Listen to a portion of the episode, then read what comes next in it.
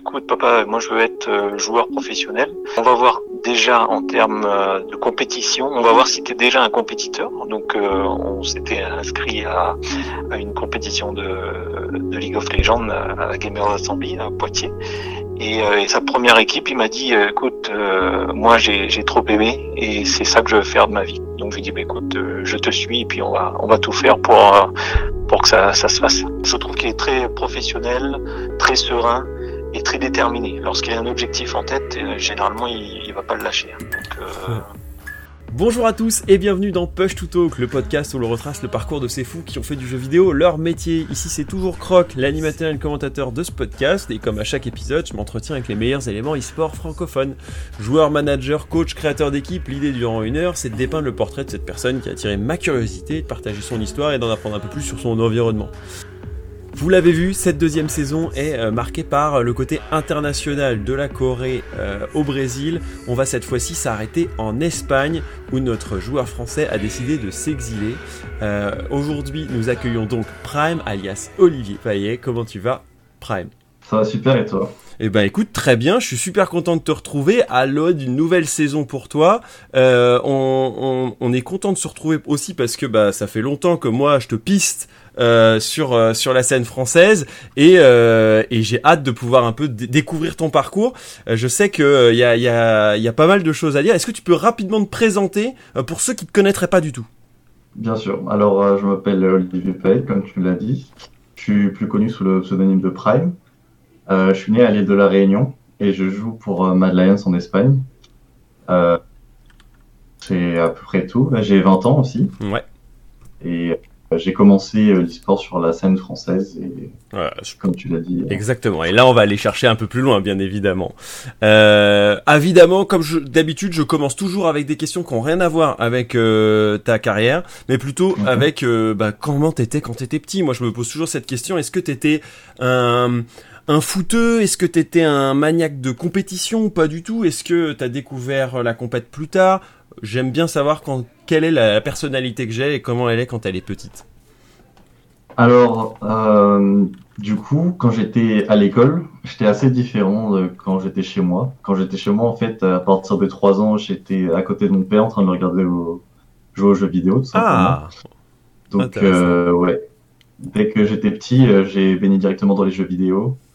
Euh, et à l'école, j'étais plutôt euh, l'enfant discret qui avait quelques copains, mais hmm. qui se faisait pas remarquer, euh, pas forcément bon élève. Euh, je faisais tout le temps le minimum syndical et, après je partais jouer. Ok. Et du coup, tu joues aux jeux vidéo avec ton père et quel type de jeu ou pas du tout Est-ce quel type de jeux vidéo t'as pu rencontrer dans le début de ta vie, on va dire? Euh, bah, Par exemple, pour te donner une anecdote, euh, à 3 ans, j'avais déjà allumé un PC. Euh, quand il partait faire la cuisine, euh, je prenais son perso pour farmer les trucs sur WoW, euh, par exemple. Ok. et après, euh, enfin, grandissant, on a commencé à jouer quand j'avais l'âge à League of Legends, par exemple. Waouh, ok. je me rappelle plus trop des jeux entre WoW et League of Legends. League of Legends, j'ai commencé vers 10 ans, je crois. Ouais. Donc c'était saison 2, si je me souviens bien. Saison 2, j'avais commencé à jouer. Et on faisait des Jokyo ensemble. C'était assez marrant. Wow, c'est vrai que ça doit être ouf. T'as une relation assez spéciale du coup avec ton père de partager cette passion qui est en plus maintenant ton métier. Bah, c'est clair. Bah, du coup, en fait, euh, maintenant c'est un fan d'e-sport tout simplement et il essaie de de me suivre euh, un peu partout où je vais quoi. Mm. Enfin, quand j'étais en France, en tout cas, pour les LAN, il, m'accompagnait à chaque fois et euh, pour les finales où, où je participe, il, il, se déplace, il prend des congés, il vient, que ce soit en Espagne ou peu importe, mm. il vient toutes les finales. Bon et, et euh, moi mon père je l'ai je lui ai fait tester une fois euh, il a essayé de jouer H mais de se déplacer c'était déjà trop compliqué. Toi euh, ton père c'est quand que tu as dû lui dire bon papa faut que j'aille jouer avec les pros pour continuer à m'améliorer parce que bah toi tu n'y t'es plus au niveau tu vois ce que je veux dire? Comme c'est toujours dur ce moment là ben en fait je trouve que ça s'est fait naturellement je pense. On jouait beaucoup ensemble. Ouais. Et, à un moment bah, je suis monté plus que lui, on pouvait plus jouer ensemble du coup. Ouais. Et euh, au fur et à mesure, euh, je montais, je montais, je montais, et je continuais de prendre du plaisir. J'étais pas vraiment dans l'optique de devenir joueur pro, euh, absolument. Mm-hmm. Je montais challenger, j'avais 14 ans, je crois, pour la oh. première fois. Mm. Et euh, c'est là où j'ai commencé à avoir des, des offres, euh, que ce soit de gaming house ou quoi que ce soit. Et bah, c'était pas encore très professionnalisé. Tu, Hmm. je sais pas si tu te rappelles à l'époque, mais euh, du coup, ben, quand t'as ton enfant de 14 ans et il reçoit une, une offre d'emploi pour aller euh, jouer aux jeux vidéo, bah, Mm. ça, ça passe pas trop, quoi. Ouais, c'est sûr. euh, Et tu parlais de justement de, de tes débuts. Du coup, t'as t'as vécu aussi à la Réunion. Et du coup, est-ce comment euh, tu t'es dit euh, parce qu'il fallait revenir euh, en métropole pour pouvoir jouer. Enfin, je, pense déjà à, la suite de mes questions qui vont être autour de ton parcours, de ton début chez P-Line. euh, et même un peu avant dans d'autres équipes, mais du coup, tu jouais toujours à distance. Est-ce que tu as eu un, premier exemple de, moment offline? Est-ce que tu as eu des premières équipes avec lesquelles tu jouais juste online? Comment ça s'est passé ces débuts-là? Alors, de ce que mes parents m'ont dit, en gros, ils, ils étaient partis en, en vacances à La Réunion. Ouais. Et ma mère a accouché à, à La Réunion, du coup. Et je crois qu'on a fait, euh, que j'ai vécu six mois à La Réunion. Après, Ok. on est reparti en métropole, comme j'habitais déjà en métropole. Et du coup, j'ai grandi en, métropole, mais je suis quand même né à La Réunion. Ouais, ok. Donc du coup, ça, ça facilitait les choses. Euh, déjà, j'en par- parle avec Njawa ou d'autres. euh, Il y avait un problème de ping dans certains Mhm. endroits. Là, c'était c'était effectivement plus agréable. Et du coup, qu'est-ce qui euh, t'amène à à participer, à aimer plus League of Legends que d'autres jeux. Surtout toi qui à 3 ans euh, fait le stuff de ton père euh, sur sur WoW. Euh, T'as dû découvrir pas mal de jeux différents. Qu'est-ce qui fait que t'accroches Mhm. plus avec League qu'avec les autres? Je pense que j'ai toujours aimé les jeux skillés. Ouais. Les jeux où tu, tu vois bien la différence de niveau de jeu, tout simplement, où il y a de la compétition, que ce soit pas répétitif, c'est un facteur assez important aussi, je pense. Ouais. Et euh, du coup, euh, juste voir que je suis plus fort que quelqu'un, ça. Enfin, je pense que c'est ça qui me motivait à rejouer à chaque fois et où je prenais du plaisir, tout simplement. Hmm, mais ça, ça se ressent bien. Tu parlais de cette notion de plaisir. Alors justement, Mhm. euh, ma question suivante, elle est autour de ton de ton choix de rôle. Euh, je le fais pas souvent avec les joueurs, mais je trouve que ça manque un peu à mes épisodes. Euh, comment t'as choisi ton rôle? Est-ce que t'as beaucoup varié dans ta carrière, euh, même si j'ai une partie de la réponse autour de ton rôle Est-ce que tu t'es beaucoup posé de questions sur ton rôle? Parce que le rôle de support, il est vraiment très particulier dans League of Legends. Et il a beaucoup changé en plus entre tes débuts en saison 2 et aujourd'hui euh, en saison 10.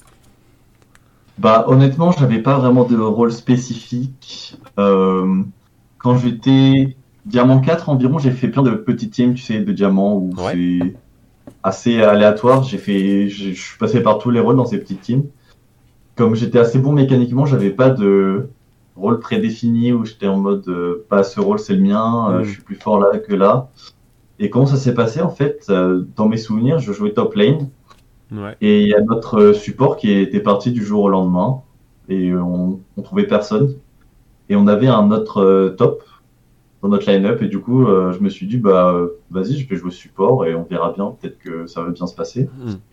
Et depuis ce jour-là, ben, je, je joue tout le temps support. Donc, euh, j'ai pas joué support quand il y avait Pierre Philosophal, le cœur d'or, tout ça, tout ça. Où c'était une world humaine. Ça, j'ai pas joué. Ouais. Toi, t'es Et j'ai commencé à euh, jouer. rapidement un joueur euh, qui utilisait du coup ses mécaniques au profit au profit du rôle de support alors que on effectivement on a beaucoup jugé que le support c'était la ward humaine pendant les premières années du jeu quoi. C'est ça.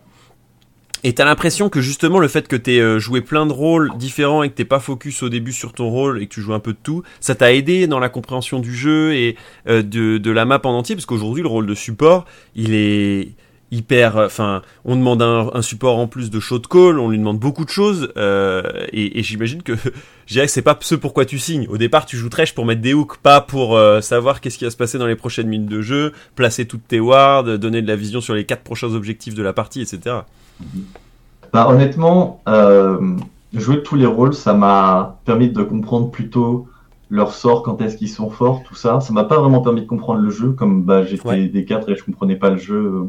Enfin, je comprenais pas euh, spécialement ce que je faisais. Mhm. J'ai commencé à comprendre le jeu plus tard dans ma carrière. Je sais pas si tu veux Ouais. qu'on en parle maintenant. Bah, on va, on va l'aborder un peu après, t'as raison de le, le garder pour la suite. Bon teasing.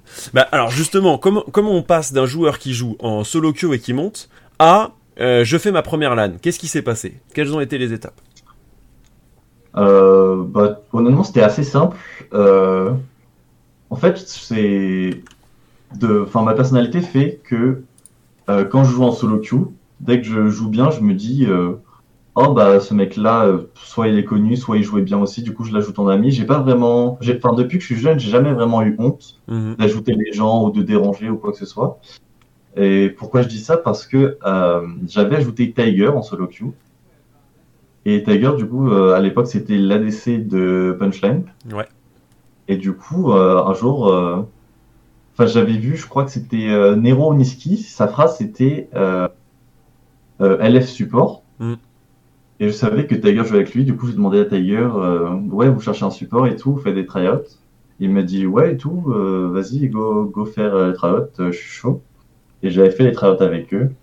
Et euh, à l'époque, j'étais euh, au TP Blitzcrank, je jouais que ça. Ok.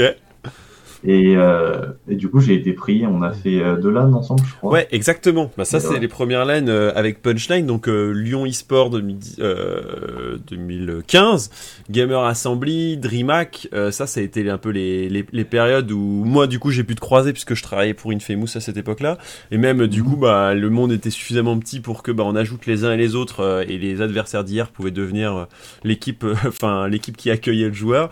Et c'est vrai que ben moi, mes premiers souvenirs, c'est de c'est toi avec Tiger, avec euh, beaucoup de synergie. Et c'est vrai que c'est le début d'une première époque. Aujourd'hui, bon, Nero euh, s'est mis en retraite, mais Shemek continue euh, au plus haut niveau français. Niski bah, détruit tout au NA. Tiger a, a aussi sa place euh, en Allemagne chez SK actuellement, mais avant il a joué aussi pour la scène française. Vous êtes tous répartis, vous êtes encore là aujourd'hui. Du coup, t'expliques euh, ça comment euh, que Punchline a été le terreau fertile de beaucoup de bons joueurs. Bah honnêtement, c'était euh, c'était une bonne époque. Je trouve, moi, ça m'a beaucoup appris en tout cas. Ouais. Euh, L'e-sport français en général, c'était c'était une ambiance plutôt cool, je dirais. Ouais. Ça m'a pas forcément plu, et donc c'est pour ça que j'expliquerai plus tard pourquoi je me suis euh, expatrié. Et mais euh, bah franchement, en première LAN, euh, c'était la GA 2015, Ouais. c'est ça? On a fait top 4, on avait perdu contre euh, Millennium et Origin qui avaient fait quart de finale des Worlds, je crois, ou demi-finale, je Ouais, exactement. Et euh, franchement, genre, je me rappelle, je stressais beaucoup quand on a joué contre Origin, parce qu'on jouait sur scène et c'était ma première LAN et, et je stressais vraiment beaucoup. Mais euh, ouais, c'était Oh, de bons souvenirs. Il y en avait pas un pour rattraper l'autre. Shemek, euh, c'était pas un aficionados des LAN. Euh, Niski euh, et Nero, ils faisaient les fiers, mais dès qu'ils étaient sur scène, fallait quand même assurer. Tiger, c'était aussi ses premiers moments de jeu. Euh, donc euh, c'était une équipe hyper hyper jeune, comme tout le- le- Ouais. l'écosystème à cette époque-là. Et pourtant, vous jouiez cra- crânement votre chance, je me souviens. Euh, et, et ça, c'était c'était un peu le tout ou rien. Je dirais. Euh, Peut-être que tu me, tu me corrigeras, mais j'avais l'impression que Punchline euh, en elle-même c'était une bombe à retardement euh, qui allait exploser parce que vous aviez tous besoin de, progresser, vous aviez l'envie de le progresser, mais peut-être pas tous dans le même sens. Donc du coup, c'est ce qui va faire, j'imagine, que tu vas continuer avec Tiger, mais plus avec les autres. Ben, en fait, enfin à l'époque, honnêtement, personne comprenait le jeu. En fait, c'était juste Tu, purement tu- mécanique. Ouais. On tuait un mec, on prenait un objectif. Il y avait pas de rotation, pas de macro. C'était, euh, enfin, on gagnait au skill quoi. Donc c'était à celui qui en avait le plus. C'est ça. Et est-ce que tu vas recevoir un peu de cette adrénaline des premières LAN Tu vas te dire c'est ça que je veux faire de ma vie, ou au contraire tu te dis oulala, moi j'aurais préféré continuer à jouer depuis euh, chez moi plutôt que euh, d'aller se déplacer pour avoir du stress. Euh, si tu joues mal, on va te dire oh là là il est nul. Si tu joues bien, on va t'encenser, mais c'est que temporaire. Comment tu appréhendes ce côté euh, être une, une partie visible à- au lieu d'être un des centaines de milliers de joueurs qui jouent à LoL, tu vois? Hmm. Bah, euh, si je suis, enfin, pour être totalement honnête avec toi, Mm. euh, les premières LAN que j'ai faites, on va dire que nos résultats m'ont un peu monté à la tête et j'avais pris Ouais. la grosse tête Ah ouais parce que j'étais jeune, on avait fait des bons résultats et tout et je, je me sentais plus, mais je m'en rendais pas compte parce que ben, enfin, à 14 ans, tout le monde te dit oh t'es trop fort et tout, t'es un prodige, euh, c'est vraiment euh, Ouais. t'es trop fort au jeu, tu vois. Et moi, bah, enfin, ça m'est monté à la tête, tu vois, et, euh, et ça m'a appris énormément. Mm. Parce que du coup, euh, depuis euh, cette période-là, ben, je, enfin, ça m'a permis de comprendre qu'il fallait être modeste et que ça servait à rien de, Hmm. de devenir égocentrique ou, ou quoi que ce soit. Ouais, un peu avoir vendu le- la peau de l'ours avant de l'avoir tué, quoi. Il y avait un peu ce côté, euh, si, si on, on, suit les derniers résultats d'un autre prodige de 14 ans, c'est Ransama, et il avait sa place en LCS très rapidement. Euh, on il a été couvé par de très bons managers aussi qui se sont dit que c'était euh, euh, le joueur qu'il fallait faire monter, etc. Donc ça pouvait que être des signaux positifs vis-à-vis de ton cas aussi. Mais, euh, mais effectivement, ça va prendre plus de temps, et justement, c'est le moment dont on peut parler, puisque tu vas avoir fait, tu vas continuer quelques LAN en France sur 2016, avec, je me souviens, E2G ou encore AA, où tu restes avec Tiger, mais il y a d'autres joueurs entre autres Kameto, euh, avec qui tu vas un peu, euh, un peu jouer. Mais ça va rapidement s'arrêter et tu vas être un des premiers joueurs avec, euh, il me semble, Akutsune en 2016 à faire ce choix. Peut-être Akutsune un peu avant, un peu après, je me souviens plus. Mais en 2016 de se dire, ok, je, j'arrête ce que je faisais en France, mais je vais continuer mais je vais jouer plutôt pour la ligue espagnole, qui à l'époque est encore un amas de pas mal de joueurs, dont pas mal de déçus de LCS, euh, puisque bah, l'Espagne est hyper prolifique en termes de joueurs euh, qui progressent bien, mais euh, ça se stabilise petit à petit, ce qu'on appelle encore la LVP. C'est les débuts d'ailleurs de la LVP, une ligue totalement ouverte avec beaucoup de joueurs différents. Qu'est-ce qui te pousse justement à changer de pays, on va dire, pour, jouer, hein, parce que tu pouvais toujours être à Toulouse ou ailleurs pour pouvoir jouer, mais en tout cas tu jouais plus sous la bannière de, France. Euh, bah, du coup, comme je t'ai expliqué, hein, enfin comme tu l'as dit tout à l'heure, euh, à l'époque où on jouait en France, il y avait beaucoup, euh, il n'y avait pas de contrat, c'était pas professionnalisé, donc euh, comme je l'ai dit, et du coup il y avait beaucoup de changements dans les équipes. Dès qu'il y avait une mauvaise perf, hop, on virait celui qui a mal joué. c'était pas, c'était pas soudé en fait, et je trouvais ça assez malsain. Et du coup, j'ai dit à mon père, bah, je peux plus jouer en France, c'est pas ça m'intéresse plus en fait. Et euh, bah à cette époque-là, j'avais reçu une offre de Giants, je crois. Ouais. J'avais joué un peu chez Giants euh, avec Samux. Euh, euh, je me rappelle plus trop mon roster. il y avait Pino, Jérôme et Pride, ouais. ouais. Et du coup, j'avais fait deux ou trois semaines chez eux et après, enfin ça n'a pas marché parce que que j'avais les cours en même temps. Hmm. Et eux, ils voulaient que ce soit à temps plein. Et j'avais 16 ans, je crois. Ouais. Et euh, mon père, n'était pas prêt. Enfin, mon père et ma mère n'étaient pas prêts euh, à ce que je parte euh, en Espagne à, à 16 ans. Quoi. Hmm.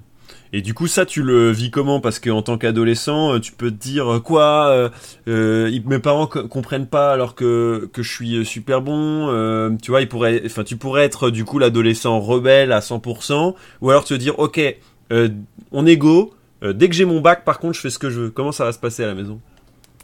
Euh, J'ai jamais vraiment été rebelle, je hmm. pense. C'était plus, ok, s'ils disent ça, ils ont sûrement raison. Je voyais plus ça comme un passe-temps, un truc qui était plutôt amusant, tu vois. Ouais. par exemple, je viens de me rappeler, il y avait des Go for LOL que je voulais faire, par exemple. J'étais trop jeune. Ça durait jusqu'à minuit, une heure du matin, un truc comme ça. Hmm. Et euh, mes parents, ils voulaient pas parce que c'était trop tard. Euh, j'avais un couvre-feu avant, quand j'étais plus jeune. Ouais. Donc euh, c'était vraiment galère. Et je pouvais faire que les tournois à la semaine, trucs, trucs comme ça. Donc, ouais. Enfin, je voyais plus ça comme un passe-temps et je voyais pas vraiment ça comme un métier ou quelque chose que je voulais vraiment faire où je me projetais. Quoi. Hmm. Et d'ailleurs, c'est un peu plus tard, on va, on va en reparler, que tu vas prendre cette décision de, de jouer un peu plus à plus haut niveau. Euh, il me semble que j'ai un trou, moi, entre 2000, fin 2016 et 2018. C'est un moment où tu vas arrêter le côté compétitif. Euh, Est-ce que c'est euh, justement pour mettre tes études en avant, te dire, ok... Euh, d'abord mes études, après on reviendra sur le jeu, ou au contraire t'en as marre du jeu et euh, en fait euh, bah, la, période prime qui a correspondu à quelques LAN et à quelques associations, entre autres Re avec Nero Niski fin 2016, elle se termine et il faut passer à autre chose. J'étais plus dans l'optique, oh le, le, jeu me plaît plus, je m'amusais plus autant et j'avais envie de découvrir autre chose, donc on va dire que j'ai un peu transféré mes priorités, je me suis plus concentré sur les études, comme ça devenait plus dur. Ouais. Euh, fallait plus travailler pour mieux comprendre, etc. Et j'ai préféré hum, favoriser ou accorder plus d'importance au côté social, euh, sortir avec des potes le week-end, tout ça, plutôt que rester chez moi et jouer. Hmm. Et donc ça, ça va. Qu'est-ce qui va faire que tu remets le, nez dans le jeu euh, en fin 2018 euh, C'est le fait que tu validé tes études et que tu du temps. euh, C'est le fait que tu te dises, euh, ah là là, ça me manque la compète. Qu'est-ce qui fait que tu reviens euh, 2018, fin 2018, et puis que tu vas aller signer une assez grosse team en 2019 justement. Donc c'est un peu ça ma question. Alors, euh, dans mes souvenirs, Mhm. c'est euh, un, un jour où je bossais et il y a, y a quelqu'un qui m'avait ajouté. euh, et du coup, je, je l'avais accepté. Il m'avait dit Hey, salut Prime, euh, tu, tu veux faire le tournoi euh, sélection euh, Asus Rogue avec nous, je crois? C'était pour Asus Cool Ouais. Je sais pas comment ça s'appelait. Ouais. Asus Rock School, un truc comme ça. Asus Rogue Cool, ouais, c'est ça. Et du coup, je dis Ouais, je suis chaud. pourquoi pas, tu vois Mm. Et c'était une petite remise, à- remise en jambe. Et, et j'ai fait le tournoi. Et j'ai pas été pris à cause des études encore. Ouais. Ils voulaient que je vienne en gaming house et je leur ai dit euh, non, désolé, enfin c'est pas possible, je dois finir mes études. euh. Enfin ça ça marchera pas. T'en étais où là dans ok. tes études, histoire que les gens sachent?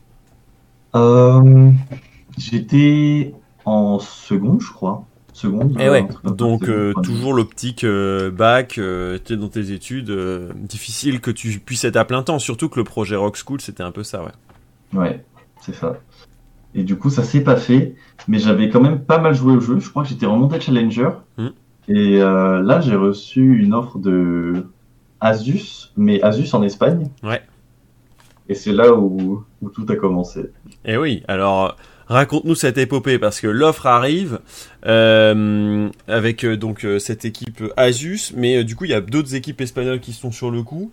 Et moi ce que je me souviens c'est que début 2019 on retrouve Prime, lui qui- toi qui jouais encore avec euh, Darlik, Shop, Melon euh, ou Tiger euh, pour des qualifieurs de Solari ou je sais pas quoi en 2018. Hop, t'arrives en 2019 euh, avec des joueurs qu'on avait pu voir s'illustrer au Worlds euh, que- comme Tierwolf euh, Atrix euh, en mid lane ou même Freeze qui a quand même une sacrée sacrée carrière avec qui euh, que tu vas devoir accompagner toi euh, du haut de ta petite expérience et lui de ben peut-être de son immense expérience d'AD carry peut-être rejeter des LCS mais en attendant qu'on donne favori en Espagne quoi.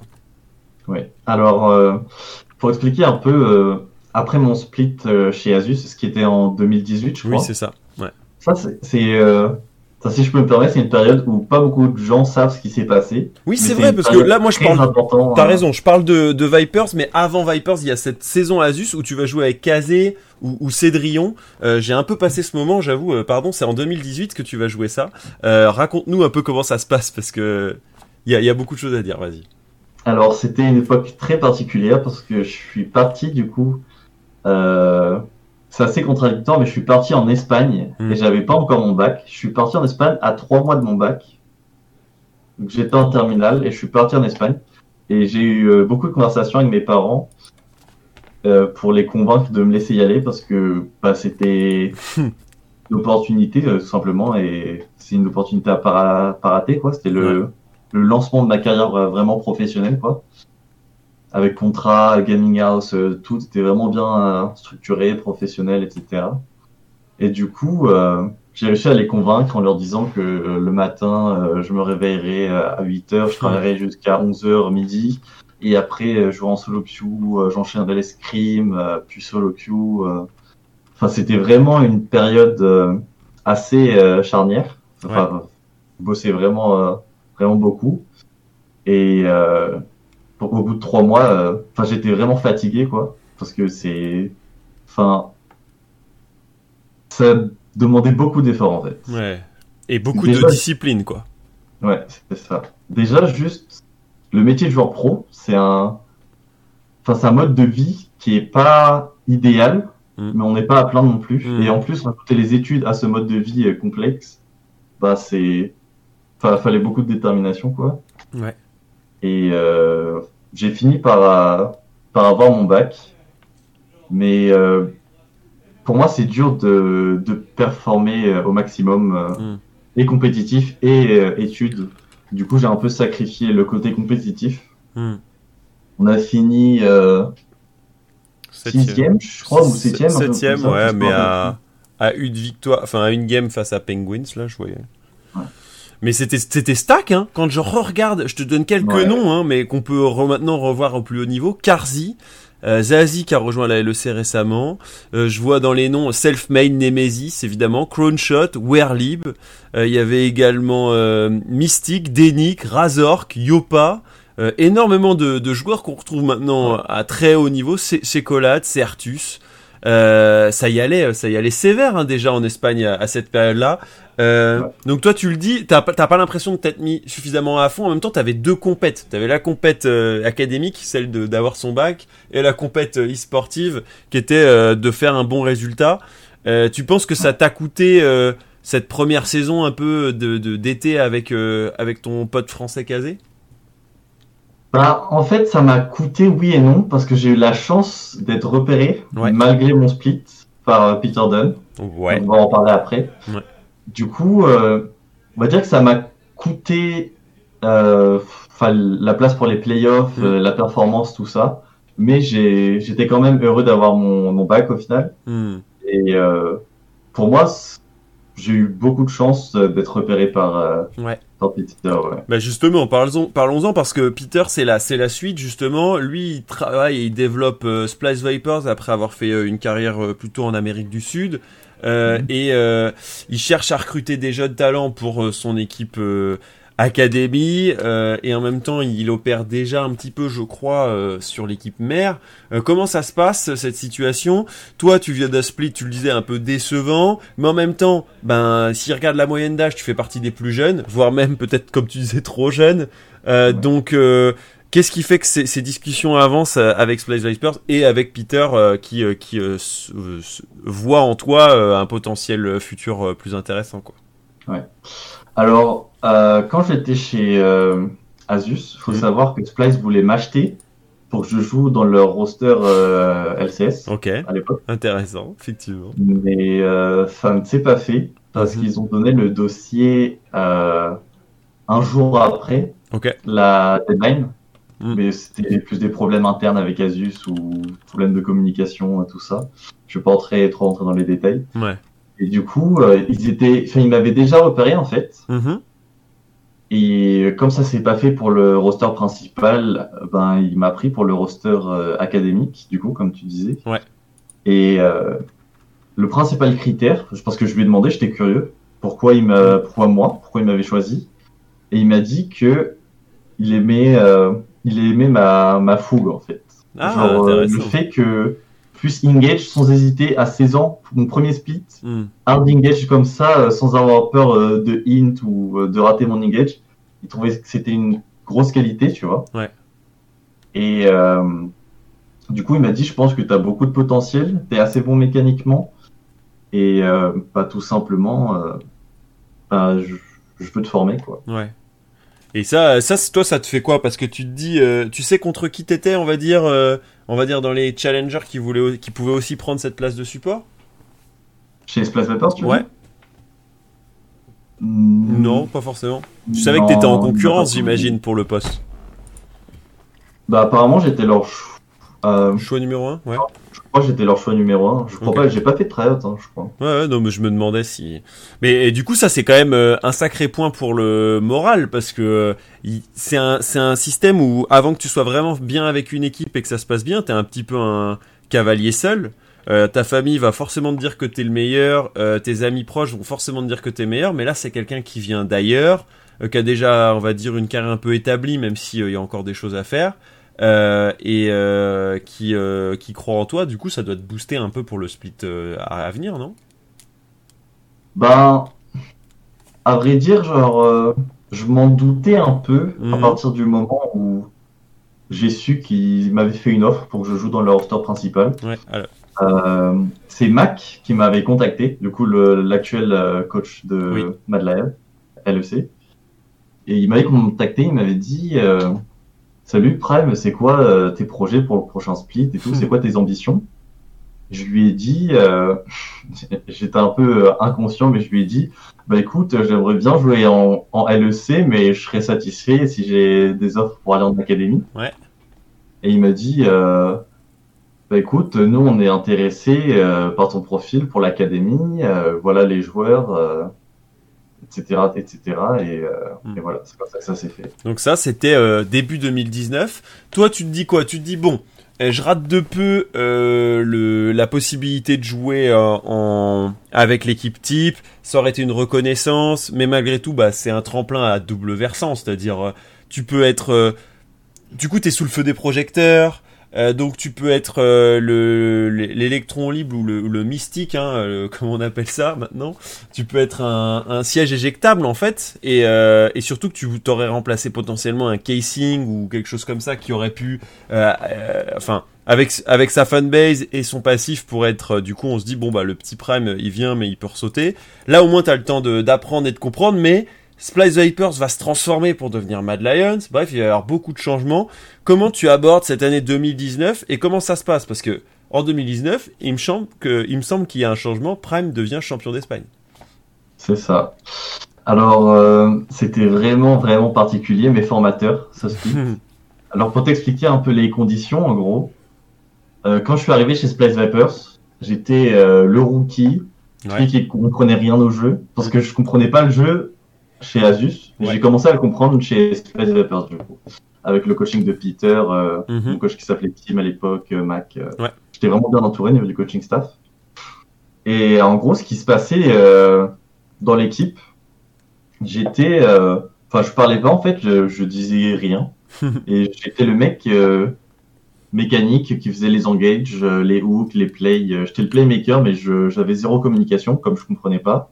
Et euh, je me disais, euh, bah Freeze, euh, il a beaucoup d'expérience. Je le regardais en saison 3, je le regardais jouer euh, Copenhagen Wolf avec euh, euh, Ouais. tout ça. Du coup, je me suis dit, euh, enfin, c'est une légende, tu vois, et je le respectais beaucoup. Je le respecte toujours d'ailleurs. Mm. ça n'a pas changé. euh, Atrix aussi, je joue contre lui chez Movistar. euh, il se retrouve ici. Enfin, euh, il y avait des, des gros noms, tu vois. Tierwolf, comme t'as dit, qui a joué au Playing Day World. Euh, Oromé, je jouais contre lui euh, en Espagne aussi. Mm. Et euh, en inside, en fait, euh, ça arrivait souvent que je faisais des erreurs ou que Freeze faisait des erreurs. Et comme je le respectais tellement, euh, à chaque fois, il, enfin à chaque fois, la plupart du temps, il rejetait la faute sur moi, tu vois. Genre, Ouais. il, il donnait le, le blame, à- le blâme à quelqu'un d'autre. Mhm. Et du coup, euh, pendant longtemps, je me suis dit, euh, ok, bah ça doit être ma faute, je dois faire n'importe quoi, ok, tu vois. Mm. Et il a fallu que, enfin c'était une période où j'avais pas vraiment confiance en moi, tu vois. Mm. Euh, où à chaque fois que je faisais des erreurs mécaniques, euh, j'étais, en mode euh, putain, je suis trop nul, euh, enfin je suis, je suis pas fort au jeu et vraiment tout ma, toute ma confiance euh, reposait sur mes performances en solo queue et euh, mes mécaniques au final. Ouais. Et euh, du coup, c'était une période assez dure parce que bah, je me faisais flame beaucoup, tu vois. Mm. Et euh, la personne qui m'a aidé à traverser ça, c'était Xerxé. Ok. Parce que, pour t'expliquer, en gros, on était tous à Berlin. Mm. Euh, on vivait dans des appartements. Et moi, j'étais avec euh, Freeze et Xerxé, tu vois. Et, euh, et il m'a beaucoup appris. C'est vraiment une personne géniale, euh, Xerxé. Vraiment, Ouais. il est adorable. Et euh, moi, je m'étends un peu sur le sujet, désolé. désolé hein, Non, non, t'as raison, t'as raison. Parle-nous-en. Comment, enfin, parce que je pense que c'est le cas de pas mal de joueurs et même de gens qui sont hors du jeu mais qui sont intéressés par ce système de confiance. Euh, dans le travail, ça t'arrive que du coup on repose tout sur toi, tu prends euh, claque sur claque et euh, et toi tu te dis bah vu que j'ai pas de confiance en moi c'est forcément ma faute, j'ai dû mal faire etc. Et puis peut-être que c'est la faute de personne en fait, mais t'arrives pas vraiment à le savoir. Du coup toi qu'est-ce qui fait que ton mindset il change grâce à un mec comme Xerxé Qu'est-ce qui qu'est-ce qui fait que ça évolue? Bah, en fait, euh, en parlant avec Xerxé, j'ai appris qu'il s'est passé la même chose avec lui, en fait, quand il jouait chez, bah, quand il jouait chez Splash avec Odo Amné. Il m'a dit que sa relation, c'était la même. En gros, Odo Amné euh, avec plus d'expérience que lui. Mm. Euh, c'était chez Unicorn of Love, je crois. Ah oui oui. Il avait plus d'expérience que lui. Et il était là, il est arrivé en rookie, et à chaque fois qu'il faisait des erreurs, Odo Amné disait que c'était sa faute. Hmm. enfin comme ce qui se passait avec moi du coup. Et à un moment, il s'est défendu, il a dit, euh, écoute, euh, non, je suis pas d'accord, je pense que là, euh, là c'est toi qui a, qui a merdé. euh. Il est rentré dans l'affrontement, tu vois. Ouais. Et du coup, euh, pas vraiment dans l'affrontement, mais plus dans, Hmm, dans la réponse. tu vois, ouais, dans la réponse un peu, tu vois. Et moi, j'étais plus en mode euh, en train d'accepter euh, la critique, tu vois, plutôt euh, que d'argumenter et de lui dire ok, mais pourquoi pourquoi comme ça? T'aurais peut-être pu faire ça mieux, par exemple, tu vois, Hmm. et entrer dans la discussion. Et ça se passait mieux après, avec le, enfin, au fur et à mesure du split. Euh, on a appris à se connaître en fait. Mm. Et euh, je me suis juste rendu compte que bah, c'était sa personnalité. Il disait les choses d'une façon. En fait, il n'arrivait pas à arrondir les angles, on va dire. Il est assez euh, carré, euh, brut, euh, Ouais. brut de corps, tu vois. Et ça peut sonner passif-agressif, mais il le pense pas comme ça, tu vois. Pour Mm. lui, c'est, il voit juste une erreur, il va la dire, Ouais. et c'est à toi de la fixer ou pas, tu vois. Hmm. Ouais, mais carrément. Ça, ça, ça c'est super intéressant parce que c'est le cas de, de beaucoup et que il y a des fois où tu sais pas forcément comment te positionner vis-à-vis de, de l'autre. Et, et ce qui est ouf, c'est que les résultats vont être bah, clairement le jour et la nuit parce que effectivement cette bot lane elle était fragile, elle se prenait des potentiellement des claques par euh, bah, on le disait des euh, bah, il y avait déjà Labrov hein, euh, qui, était là chez avec Karzi, il y avait Conshot et Falco, y bref il y en avait quelques-uns, Mystic et Deadly et tout. Euh, et, et petit à petit, bah, du coup, ça va se transformer au point que vous allez vous retrouver à la porte des playoffs grâce à une sixième place. Plus personne ne croit en vous, alors qu'au début du split, on se dit c'est l'une des équipes sur lesquelles on peut miser. Ouais. Mais il va se passer des playoffs fantastiques, quoi. Genre, euh, sûrement tes plus beaux playoffs euh, ever, non? Ouais, ouais, ouais. Non, c'est clair. Je Euh, me rappelle plus des scores exacts, mais je crois qu'on avait fait un truc euh, du genre euh, 3-1, 3-0, euh, 3-2 la finale. C'est Ouais. comme ça, non? Pas si t'as les résultats. Euh, ouais, j'ai, le 3-2, la grande finale, évidemment, face à Origin Barcelona, c'était quand même assez ouf. Et après, euh, c'est, euh, vous êtes, vous êtes retrouvé d'abord face à euh, les G2 Heretics, là, euh, avec Ouais. Warden et la Mabir. Toi, t'avais une Ouais. botlane en face de XD Smiley, qui est maintenant d'ailleurs chez, chez Geo et Skane. Et puis ensuite, vous vous retrouvez face à, du coup, Mad Lions. C'est marrant, les frères ennemis, puisque après, Mad Lions va acqu- acquérir, euh, Splice, enfin ça va devenir la même entité, où tu te trouves face à, à la, à la botlane la plus appréciée d'Espagne, Samus, Samux et Falco, qui ont une très grosse communauté, euh, Preti que tu vas finalement bien connaître petit à petit, mais euh, qui joue à l'époque mid, ou Blurzor et Yopa. Euh, donc là, 3-0, honnêtement personne ne s'y attend, personne ne s'attend à ce que ça se passe comme ça en demi-finale, surtout face à vous petits rookies, mais finalement peut-être que ça vous a aidé aussi de pas être considéré comme favori pour un, un tournoi où du coup vous avez claqué deux opposants d'affilée avant ce 3-2. Je pense que enfin il a dû faire faire des cauchemars à, à, à certains euh, chez Origin Barcelona hein, parce que c'est l'époque où il y a Roisson, Zanzara, Zigenda qui peuvent toucher un premier titre euh, et ça se joue à, à rien quoi. Ouais. Bah, en gros, pour t'expliquer la réussite des playoffs, Ouais. euh, en gros, c'est Peter Dunn qui est rentré, qui est devenu notre euh, coach principal en académie. À la place de Ah, Zen, là. ok. Ouais, à la place de Zen. ouais. Et euh, mais ça, c'était pas officiel, tu vois, c'est juste celui qui a. Enfin, en gros, les, les boss de Splice lui ont sûrement dit euh, que l'académie c'est un atout euh, principal euh, niveau business en Espagne parce qu'ils voulaient percer euh, en Espagne. Bon, là maintenant, du coup, c'est déjà fait, tu vois, donc Mm. je, je peux te le dire. Mais en gros, c'était vraiment, on avait besoin de perdre pour avoir de la visibilité, tu vois, Ouais. pour euh, les Espagnols.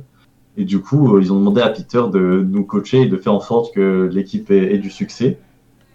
Du coup, euh, Peter est, est rentré et euh, il nous coachait, il assistait à nos matchs, mais en même temps, il assistait l'équipe LEC. Du coup, il était un peu sur les deux tableaux. Ouais. Et euh, il passait pas mal de temps à nous apprendre des trucs, euh, beaucoup de macros surtout. Il est vraiment très intelligent, il comprend vraiment bien le jeu.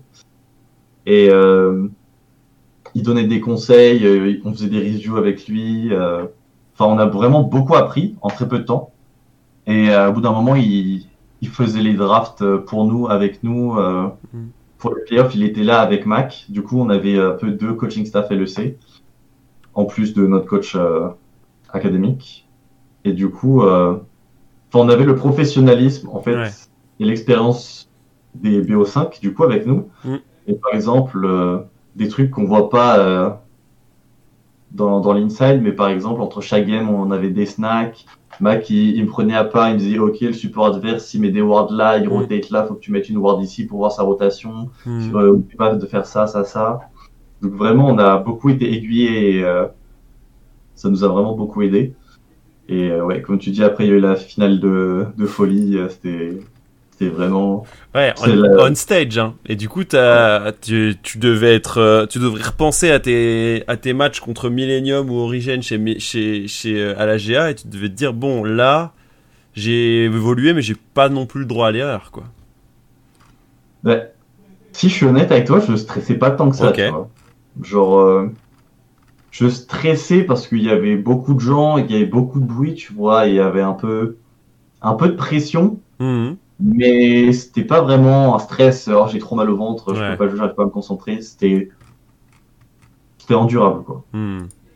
Bon, ça, cette épopée, euh, elle va vous emmener jusqu'en EU Master, la... une très bonne reconnaissance aussi, puisque ça permet euh, d'avoir plus de visibilité pour l'équipe, mais aussi pour les joueurs. Tu disais, pour une équipe comme euh, Viper, c'est hyper important de former des joueurs parce que c'est leur moyen de, enfin, ça va être, ça va devenir et ça l'est déjà aujourd'hui, le moyen de euh, de rentrer en- dans ses frais, hein, de revendre des joueurs avec leur euh, leur prime de contrat, avec euh, avec la possibilité de les faire évoluer à plus haut niveau.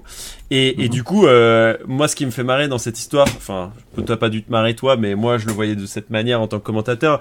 On se retrouve au U-Master où en playoff, vous vous retrouvez face à Mad Lions, des Mad Lions que vous avez claqué 3-0 euh, en, Ouais. en, en spring playoff. Et c'est eux, cette fois, qui vont vous faire euh, la spéciale euh, en 2-0 avant de se retrouver eux-mêmes face à nos Frenchies de, de Misfits, qui seront ensuite sacrés champions euh, des EU Master Spring à cette époque. Euh, toi, tu le vois comment Euh, Parce que c'est ta première expérience. euh, à- Si je m'attarde autant, c'est parce qu'il y a beaucoup de premiers et qu'après, on- dans la LVP de, de Summer, il y a peut-être un peu moins de choses à dire.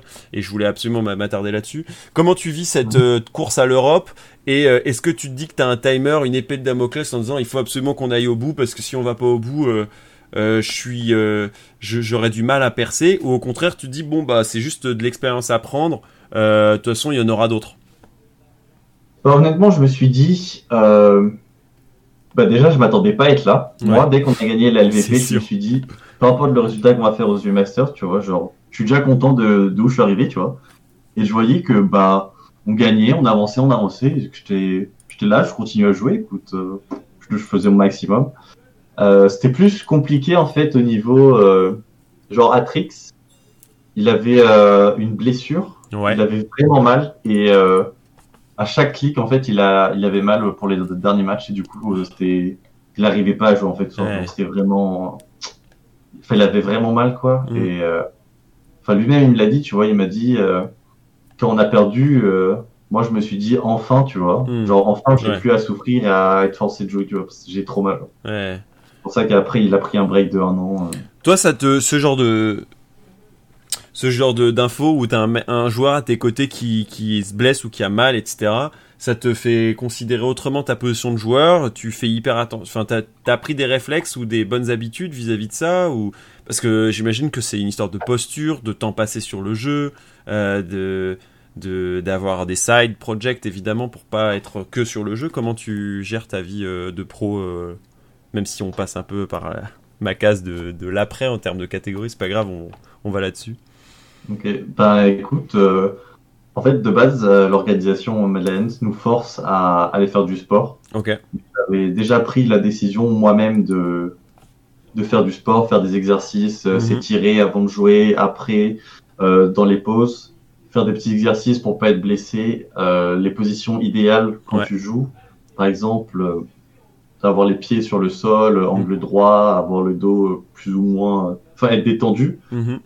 Faut lier euh, l'agréable, la... enfin l'utile à l'agréable. quoi. Ouais.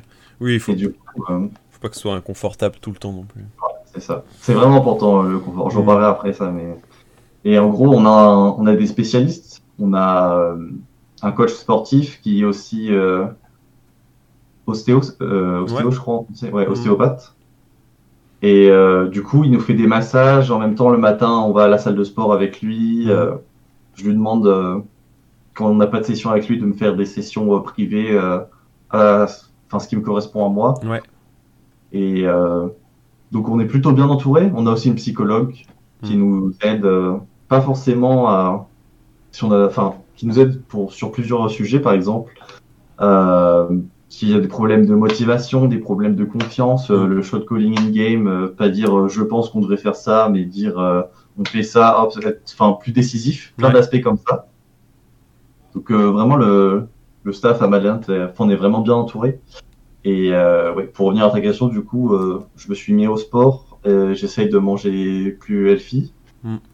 C'est, enfin le côté en dehors du jeu, a été négligé pendant une euh, grande période. Ouais. Ça commence à devenir de plus en plus important pour les structures et de plus en plus professionnalisé. Ouais. Bah ouais, parce que dans une optique de performance, mais aussi, enfin comme on le disait tout à l'heure par exemple de revente, ben tu, tu vas pas euh, et tu vois, si t'as un joueur qui est complètement essoufflé et qui est déjà au bout de sa vie, euh, ça va être une bankable pour personne, ni pour le joueur, ni pour les structures, ni pour la suite de leur carrière. Donc ils ont tout intérêt effectivement à avoir des des athlètes qui, qui, le soient vraiment et qui le soient sur la durée. Parce que bah, le jeu aussi a pris une place euh, où on n'est plus en mode euh, je vais essayer de prendre euh, gagner un casque Razer à la fin de ma On est sur des, des, des, plus gros contenus, des partenaires qui sont aussi là pour la durée, etc. Et qui verraient d'un mauvais oeil qu'on change trois fois de support parce que bah ils sont plus capables de cliquer sur leur souris du fait de leur canal carpien euh, détruit quoi. Donc non, c'est c'est cool de pouvoir faire ce petit aparté. Je le fais pas à chaque fois, mais quand on a un sujet, en plus vu vu l'accompagnement que prodigue Mad Lions, c'est quand même cool de le de le mettre en place. Bah justement, on parle de Mad Lions. Pourquoi? Bah Parce que euh, Vipers euh, Splice va s'agglomérer à Mad Lions, l'équipe on va dire européenne, alors que Splice est plutôt une entité américaine. Je vais pas refaire tout l'historique, vous pouvez le retrouver sur internet sans souci. Mais du coup, bah, il va y avoir une line-up où il n'y a pas 5 joueurs, mais bien 10 joueurs, tes anciens euh, adversaires que, que représentent bah, Yopa, euh, Samux, Falco. Comment ça va se gérer? Ça va être un split hyper bizarre. Vous allez quand même faire une quatrième place, puis en gros une 5 6 place en playoff, puisque vous tombez face à des Movistar Risers qui étaient assez remontés. Ça se finira quand même en 3-2, mais bref pour faire euh, court, ce Summer Split, ça va être un Summer Split de construction, de déconstruction. C'est à celui qui aura le plus de, de. Comment tu vois ce roster à 10 euh, avec, euh, avec Mad Lions? Bah, en gros, pour t'expliquer un peu comment ça s'est passé, on était dans nos appartements, comme je t'ai dit, on avait une, une réunion avec le roster LEC académique, le coaching staff et les boss de Mad Lions, et ils nous ont annoncé que ils avaient racheté Madeleine du coup et qu'ils allaient fusionner. Mm. Et que euh, je crois que c'était euh, dans une semaine vous allez partir à Madrid pour refaire euh, le Media Day, reprendre les photos mais avec le t-shirt Madeleine, etc. et j'avais plus ou moins d'a priori, tu vois, parce que Falco c'était à l'époque pas le visage de Madeleine. Ouais. donc je me suis dit, je sais pas comment je vais faire. pour m'imposer, ouais.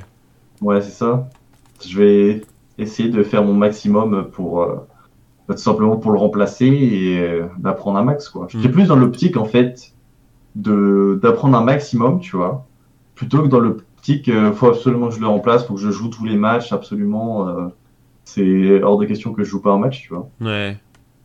Donc j'avais des a priori, mais pas plus que ça quoi.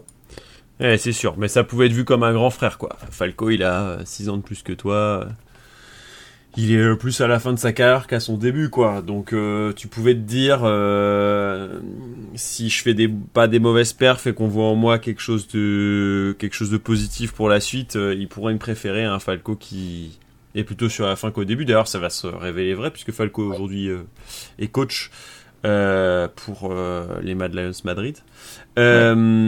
Du coup, ça c'est 2019. Bon, je, je passe la, la phase euh, Iberian Cup que vous allez quand même remporter, qui est quand même un, joli tournoi euh, avec euh, les copains de, de Preti. Puisque la line-up de, de cette Iberian Cup est assez marrante. Du coup, t'as Yopa, Schlatad qui est là aussi, et Preti. T'as un mot d'ailleurs pour Preti qui a beaucoup évolué sur la scène française avec avec Millennium et qui a été ton coéquipier pendant de, de bah, plusieurs splits. C'est un mec que t'as rencontré, j'imagine, avec ce Summer 2019. T'en penses quoi d'un mec comme ça?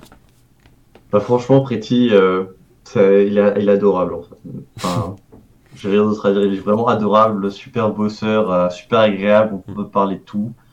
C'est, c'est, je vois plus qu'un collègue de travail, tu vois. Je le vois vraiment comme un, ami. Un ami euh, si je lui dis, eh, vas-y, euh, viens, on se voit là et tout, go sortir, ben, il va me dire pas de souci, tu vois. Genre, hmm. c'est vraiment quelqu'un de bien. Bon, et comment se passe du coup ce mercato 2019 Tu viens de faire une saison euh, chez Mad Lions, t'es encore sous contrat, mais on sait toujours comment ça se passe. C'est-à-dire malgré le fait que tu es en contrat, tu peux être euh, appelé ou on peut se dire bah il y a une proposition pour la suite. Est-ce que toi tu te disais bon ils m'ont oublié pour 2019 euh, en LEC, je veux ma place en 2020 ou au contraire tu te dis bon bah le dispositif est cool, je suis de plus en plus encadré, j'ai l'impression d'apprendre beaucoup, donc euh, rester en Espagne ça me va. Euh, je commence aussi à faire ma place euh, en tant que petit Frenchie en, Espagne. Comment ça se, comment tu vois 2020 Alors 2020 après l'Iberian Cup, Peter m'a dit écoute Prime, il faut qu'on parle après quand tu seras posé, quand tu seras posé et que tu mm. rentreras chez toi.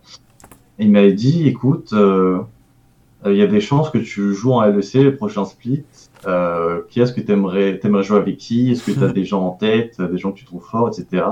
Donc la marche avait commencé, mais ça n'a pas fructifié, ça s'est pas fait au final. Euh, parce que ils ont pris, enfin ils voulaient vraiment Shadow et Karzi. C'est ça. Euh, pour Romé, on savait déjà qu'il allait, euh, qu'il allait jouer en LEC parce que, pour, la petite anecdote, il est parti au World avec Sharp. Mm avec le roster de Splice et euh, il avait joué contre des équipes chinoises et apparemment il avait euh, solo kill euh, les Chinois en top.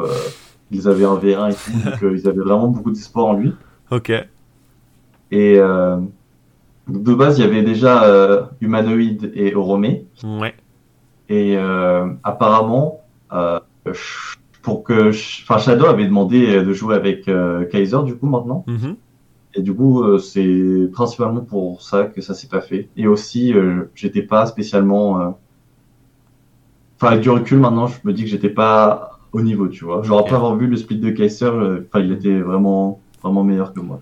Du coup, tu retrouves un, un, vieux de la vieille euh, qui est Werlib sur la top lane pour ce nouveau roster, Atrix euh, que tu disais blessé euh, qui revient sur cette mid lane, et, un, et, un, nouvel AD carry une nouvelle fois avec qui tu vas devoir faire la paire. Flake, comment tu vois cette cette nouvelle duo et cette nouvelle saison où vous allez finir deuxième du spring mais euh, vous allez chuter une nouvelle fois face à ces Movie Star Riders, euh, bon nouvelle version, il y a eu quelques petits ajustements, mais euh, en, en playoff. Qu'est-ce que tu as appris sur ce premier split 2020 La chose principale sur laquelle j'ai bossé, c'était ma landing phase. Ok. en gros, pour résumer un peu, l'année 2019, c'est plutôt le split où j'ai appris la macro, comment le jeu fonctionne, les waves, hop, on pousse ça, on décale, rotation, tout ça. Mm. Plutôt 2020, c'était euh, ma gestion de lane, euh, quand est-ce que tu dois freeze, quand est-ce que tu dois push, euh, nouvelle synergie comme euh, jusqu'à là j'ai joué avec Samux et Freeze. Mm. Et il est plus jeune que moi aussi. Ouais. Donc c'est moi qui ai le rôle du vétéran. Oui. C'est une première aussi. Et c'était un rôle où bah, j'avais pas l'habitude en fait parce que bah, j'ai toujours été le rookie, euh, celui qui celui qui se faisait entourer et là c'était à moi de prendre le rôle du grand frère et de dire t'inquiète pas, on fait ça et tout mm. euh, et confiance en toi parce que bah il avait il avait pas confiance en lui en fait tout simplement. Et alors t'aimes bien ce, ce nouveau rôle? Euh... Ou tu préfères être le rookie à qui on dit vas-y éclate-toi, euh, trouve-nous les, les engages, let's go? Bah, c'est peut-être égoïste, tu vois, mais je suis plus, je préfère être le rookie parce que j'ai plus de choses à apprendre des vétérans que si j'étais moi le vétéran, tu vois. Hmm, je comprends. Donc, euh, c'est pas vraiment une question de préférer ou pas, c'est plus, ben, t'es le vétéran, faut que, enfin, faut que tu step up et que tu prennes les choses en main et que, enfin, que tu, le diriges, quoi. Hmm. Et euh, sinon, euh, le split, comment il s'est passé? Euh, Ben, c'était assez compliqué parce que j'étais, euh, enfin pendant l'année 2019, on m'a plutôt formé à ce que je sois le shot caller. Ouais. Et là, 2020, euh, shot call, Atrix shot call, euh, et moi je voulais shot call aussi, mais euh, du coup j'ai un peu step down parce que trois personnes qui parlent, c'est pas vivable dans la communication. Il y a trop de trop de communication. Et euh, du coup, les deux rookies, Coldo et Flackhead, ben enfin comme moi, quoi, ils sont rookies. Quand j'étais rookie, ils comprennent pas vraiment le jeu, tu vois, ils nous suivent, on leur dit tu vas là, tu vas là, tu fais ça, tu fais ça. Mm. Et après, les games, on essaie de leur expliquer pourquoi il faut faire ça, etc. Et euh, ouais, c'était assez compliqué parce qu'on n'était pas vraiment sur euh, la même page en fait. Patrick et moi, on était euh, plutôt de l'école Peter Dunn. Mm. Donc vraiment structuré, macro, on fait ça, on fait ça, hop, on push, ward, on repush, on prend la tour, etc. Tu vois. Et Walib, c'était plus euh, plus freestyle, on va dire. Il voulait un peu jouer comme G2, tu vois, comme il sortait des LEC euh, chez Hmm. SK. Ouais. Et euh, G2, ça a l'air désordonné, mais ils comprennent tellement bien le jeu et comment il fonctionne qu'ils peuvent se permettre de faire des choses euh, désordonnées. Mais on n'était pas à ce niveau, en fait, tout simplement. Et du coup, ça a fait que personne n'était sur la même page. Et du coup, c'était euh, un assez gros bordel. ouais. Hmm. Mais ça, ça a encore changé avec, euh, euh, même si je passe un peu ces EU Masters qui euh, ne vous ont pas enfin, qualifié après les playing puisque vous êtes tombé face euh, aux bons kicks qui iront un peu plus loin, les bons Puki Style, les Mystiques et, et leur team qui iront du coup jusqu'en finale. Moi, ce que je vois, c'est surtout un nouveau roster où cette fois, il y a peut-être la plus de possibilités pour toi, puisque KLM est arrivé euh, au Romé, et donc toujours au top laner titulaire de, l'équipe Mad Lions en LEC. Il y a également Peng qui est arrivé sur la mid lane. Euh, ça te Ouais. laisserait peut-être plus de place pour cette année 2020. Qu'est-ce qu'on peut entrevoir pour le, le Summer Split? Bah, c'est vrai que là, du coup, euh, ça fait deux autres rookies. Eh oui. Euh, Flaquet et Coldo, c'est plus vraiment des rookies, du coup, ils ont, ils ont déjà un peu plus de connaissances au niveau du jeu, donc ça va m'aider, ça sera déjà plus simple. Ouais. Mais c'est, ouais, je, du coup, je suis le shot caller principal. Je suis un peu le, le leader, donc euh, Mm. j'ai vraiment tout, toutes les choses, euh, toutes les cartes en main, quoi. Et c'est un peu moi qui vais décider euh, ce qui va se passer, notre playstyle et comment on va jouer au final, parce que Mm. ben, ça va être leur premier split compétitif, du coup. Mm. C'est vraiment des pages blanches, donc c'est moi qui vais qui vais écrire dessus tout simplement avec le coaching staff. On va décider, euh, ok, on joue comme ça, etc. Donc euh, ouais, j'ai beaucoup beaucoup plus de possibilités en fait. Ouais. Donc euh, ça va me permettre de, de grandir euh, énormément, je pense. Ouais, j'ai l'impression que c'est peut-être la flèche qui manque euh, à ton carquois, euh, à la fois où t'as justement jusque-là été plutôt le, le rookie qu'on laissait grandir, et là, euh, bah ça peut être peut-être plus de pression, mais vu comment tu l'abordes, t'as plutôt l'air de dire euh, positivement, bah cette fois je peux vraiment influencer sur tout le roster et sur tout ce qui va se passer dans, dans le Summer Split plutôt que de devoir être parfois celui qui attend soit sur le banc, soit être sur la place juste après et, et de pas être le le, le bah comme on dit le- l'électrocute quoi le, le truc qui va faire que la, la, la team va click ensemble là tu tu te sens chaud avec ce summer split et les joueurs tu les vois de qualité vis-à-vis de, de tes adversaires tu penses que tu as une line-up qui peut aller euh, euh, affronter les meilleures équipes de LVP euh, en summer split? Alors en Summer Split, je sais pas parce Ouais. que bah c'est vraiment des pages blanches, blanches, blanches. Eh quoi. oui. Ils connaissent rien au jeu en fait. C'est Ils ont ça. juste les mécaniques comme moi quand j'ai rejoint Asus. Mm. Donc euh, ça, ça va dépendre à, quel point ils cravachent en fait tout simplement. Mm. Pour moi, ça sera plus ils travaillent dur, plus ils apprendront vite et plus ils vont devenir forts parce que ils ont le potentiel en fait, ils ont les mécaniques, tout ça, tout, tout est bon, ils ont le, le mindset et ça va juste dépendre euh, à quel point ils, ils apprennent vite quoi. Hmm. Pour moi, le but, ça va juste être euh, d'être prêt pour les playoffs et et il va falloir euh, bosser. ouais. Est-ce que tu gardes dans un coin de ta tête que euh, un remplacement d'un Kaiser est possible ou c'est pas du tout envisageable?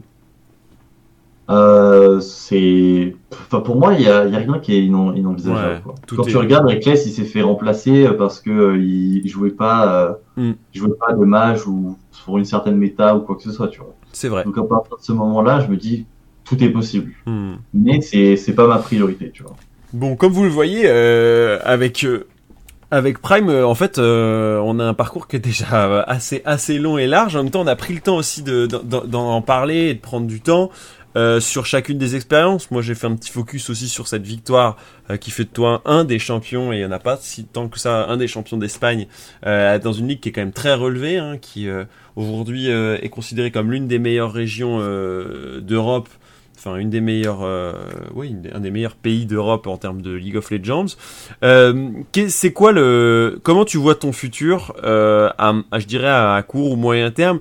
Est-ce que tu te dis, euh, j'aimerais pouvoir euh, atteindre les plus hauts sommets et jouer le plus longtemps possible?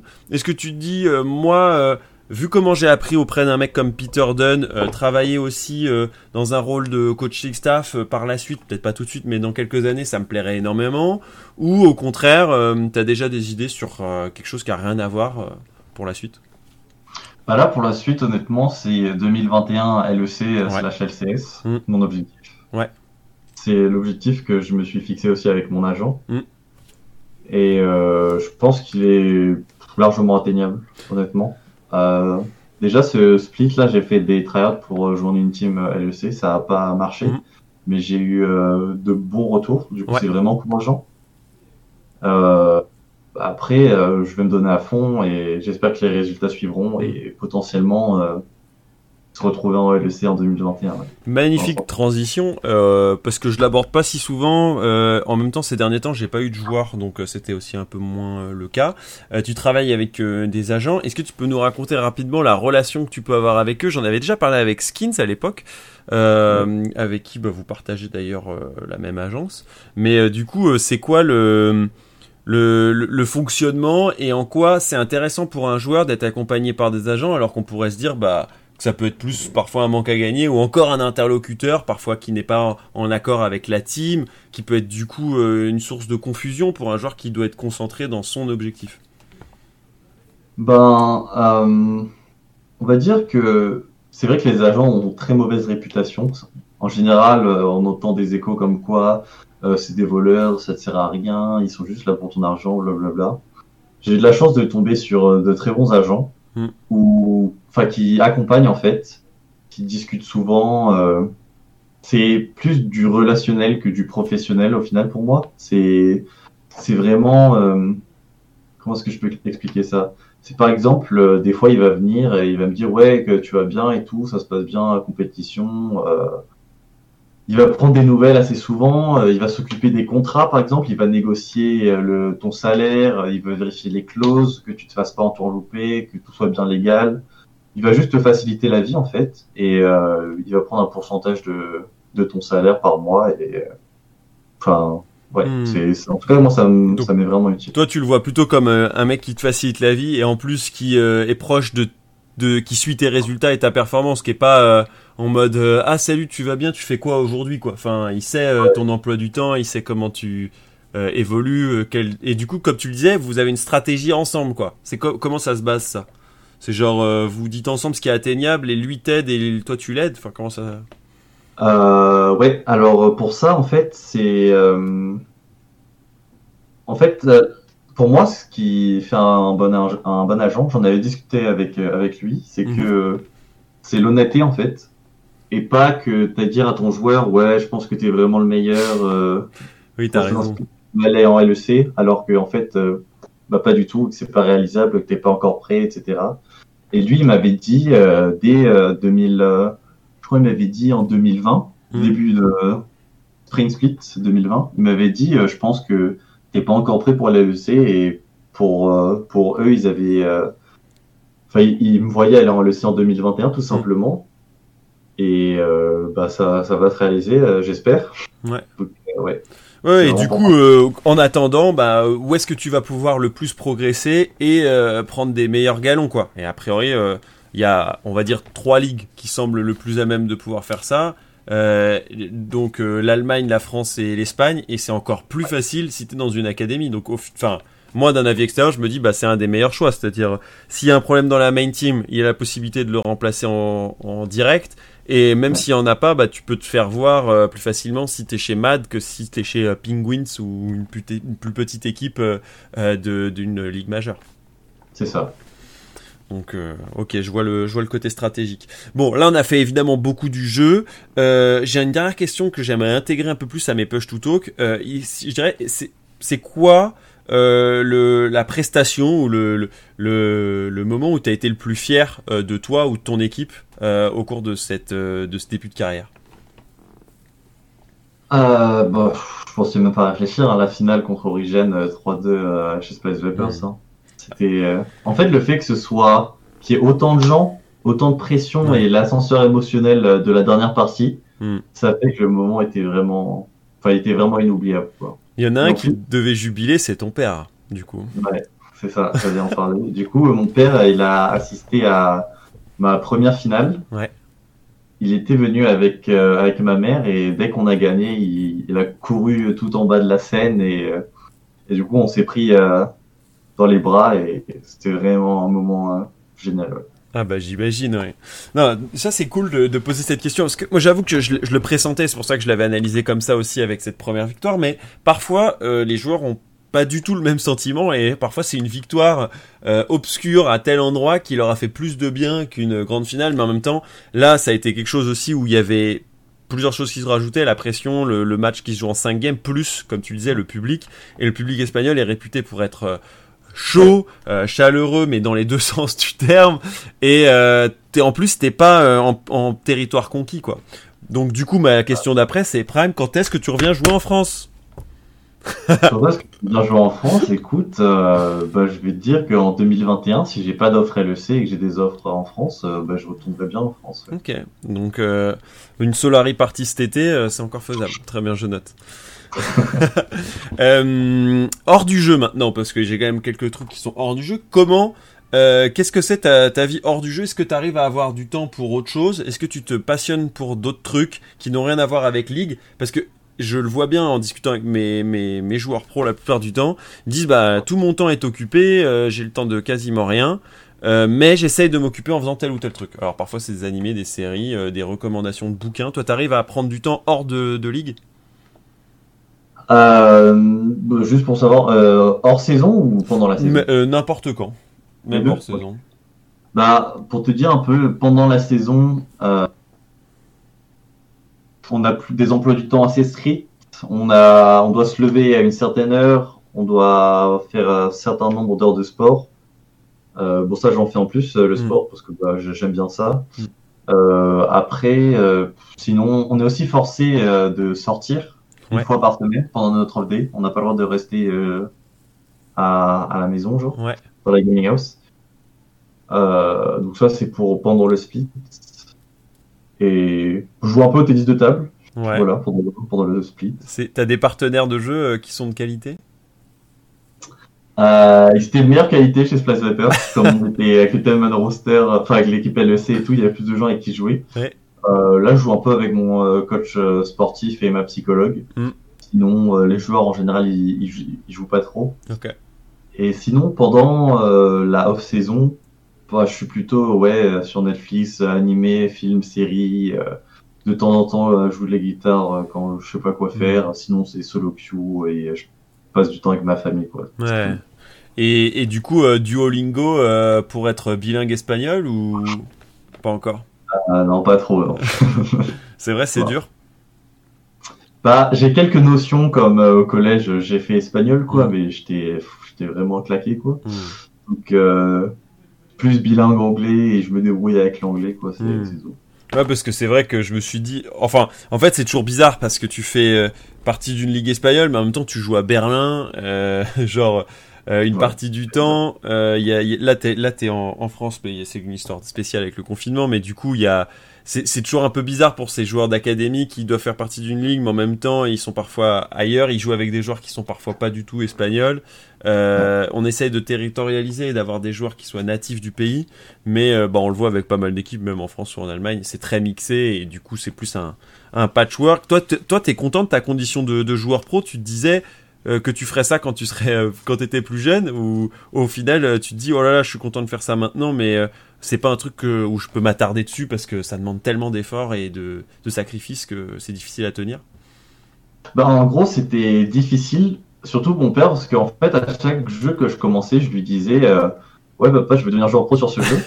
et du coup, comme je faisais ça avec tous les jeux, bah, j'ai dit la même chose sur League of Legends, et Oui. lui, il était en mode Ouais, d'accord, c'est ça, on verra combien de temps tu joues au jeu, tu vois. Parce que je suis jamais vraiment resté longtemps sur un jeu euh, spécifique, Mm.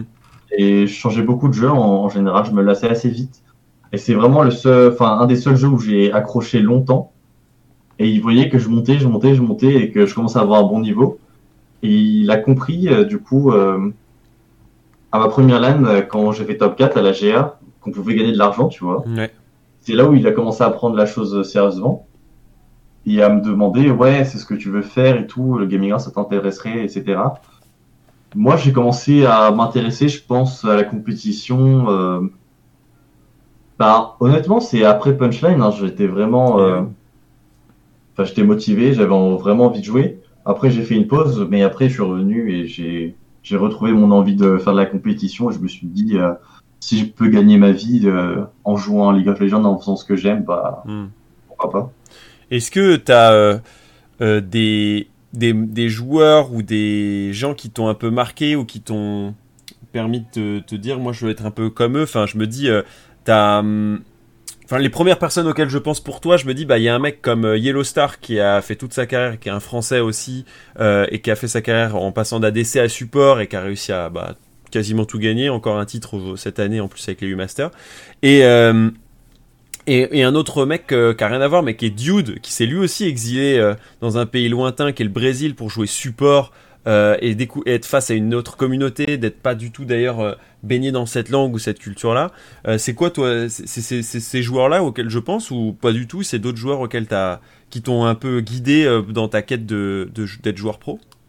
Alors ça dépend à quelle période. Là, tu as ouais. surtout des, des, supports. Oui. Mais je pense avant que je devienne euh, joueur pro, euh, je respectais beaucoup Yellow Star, euh, j'étais vraiment fan de lui. Mm. Et après, quand j'ai commencé, euh, à partir de Space Vapors, par exemple, Xerxes et Kobe, c'est vraiment des gens qui m'ont beaucoup inspiré, tu vois. Mm. Euh, Xerxes, j'en ai déjà parlé, c'est surtout le côté en dehors du jeu. Et Kobe, c'est ce qui m'a le plus impressionné chez lui, c'est son sang-froid et euh, sa constance. Ah ouais. genre, je peux pas trouver une game, même en scrim, où il fait une mauvaise game en fait. Toutes les games, il est fort. Mm. Donc ça m'a vraiment énormément surpris. Ouais, ça, c'est oui. aussi des marques de grand talent. Euh, des mecs qui arrivent à maintenir l'effort, euh, quoi qu'il se passe. Euh, c'est ouf. Bah, D'ailleurs, aujourd'hui, il est récompensé avec des, des belles places. On espère la même pour toi. Euh, évidemment, en fin d'épisode, puisqu'on a, on a, on a déblatéré, regarde, il est déjà 1h10 et, euh, et en même temps, tout est intéressant. Et si on pouvait refaire une heure, je le ferais. Malheureusement, je sais euh, qu'il faut que je m'arrête comme à chaque fois, mais j'ai en fin d'épisode toujours la même demande. Euh, T'as pu côtoyer pas mal de joueurs francophones malgré euh, que tu euh, joues pour en Espagne aujourd'hui.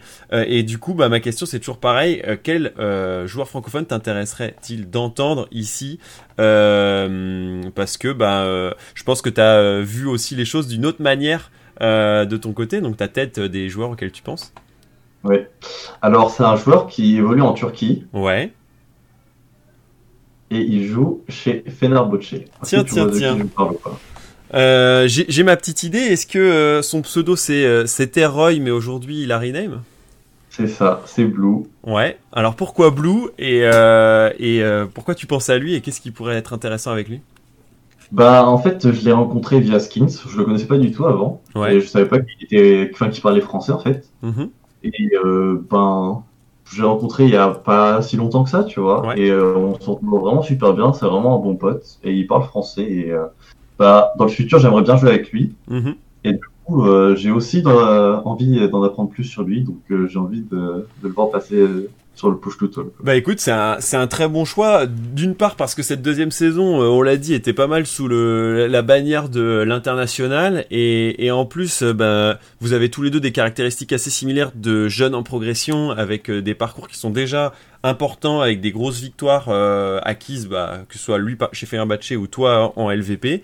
Euh, et du coup, bah, la confirmation, elle va, elle va arriver dans, je l'espère pour chacun d'entre vous, euh, dans l'année qui vient.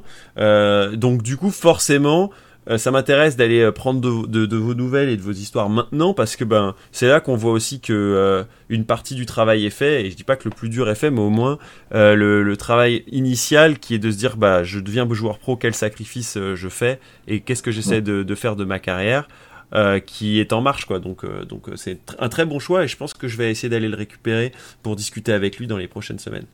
Merci ah, Prime c'était vraiment très très cool. Cette heure c'est passé hyper vite. Euh, est-ce que tu as un mot que tu que tu veux partager avant qu'on qu finisse cette interview?